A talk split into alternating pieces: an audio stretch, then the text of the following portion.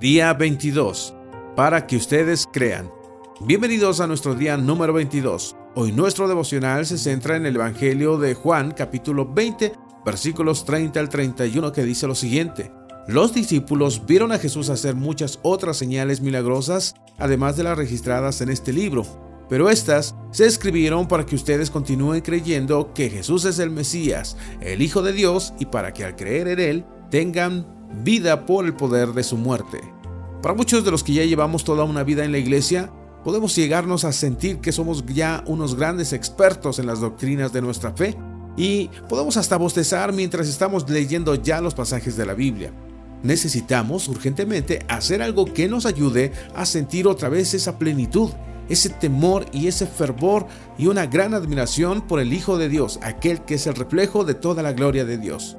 Podemos leer con facilidad los cuentos de fantasía de otros tiempos, cada historia de misterio de fantasmas que existan y nunca encontraremos algo tan impactante, tan extraño, tan extraordinario y fascinante como lo es la historia de la encarnación del Hijo de Dios. La realidad es que podemos estar muertos, podemos estar tan insensibles a la gloria de nuestro Señor que muchas veces podemos llorar más por una película o por alguna novela o por algún libro o algún cuento. Todo esto creado por hombres, pero no así por la historia de Jesús que es realmente verdadera.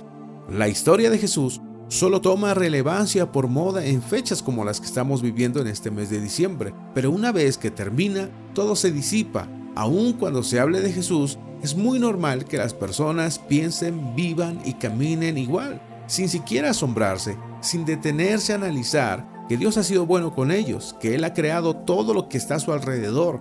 Se pueden impresionar más nuestros ojos por los grandes árboles de las plazas, por los grandes arreglos navideños, por las luces de la ciudad, por los nacimientos en tamaño casi real, pero no nos impresiona escuchar la historia de Cristo, que vino a este mundo para salvarnos. Eso a nadie le interesa. Eso no va con lo que escuchamos de nuestros padres o nuestros abuelos. Cuando Jesús dijo, para esto he venido, como veíamos ayer en Juan 18:37, lo que estaba diciendo era algo tan inconcebible, tan extraño e inquietante eh, como cualquier afirmación de ciencia ficción que hayamos leído. De todo corazón, anhelo que esto que hoy escuchas estremezca tu corazón, que el Espíritu de Dios te avive por dentro, que te desconectes de este mundo superficial y despiertes a la realidad inimaginable de Dios, que te sorprendas de su gran amor, que te impresione el plan de vida que tiene para ti, que te impresione cada historia de la Biblia donde Dios es el máximo protagonista.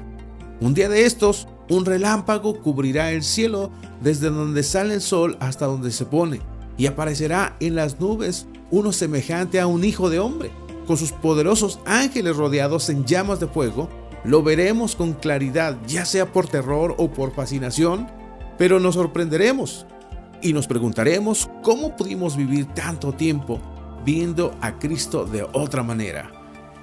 Estas cosas fueron escritas. Toda la Biblia está escrita para que creamos y seamos maravillados y despertados al asombro de que Jesucristo es el Hijo de Dios y que vino a este mundo para salvarnos. Que a Dios sea la gloria y nos vemos en el próximo devocional.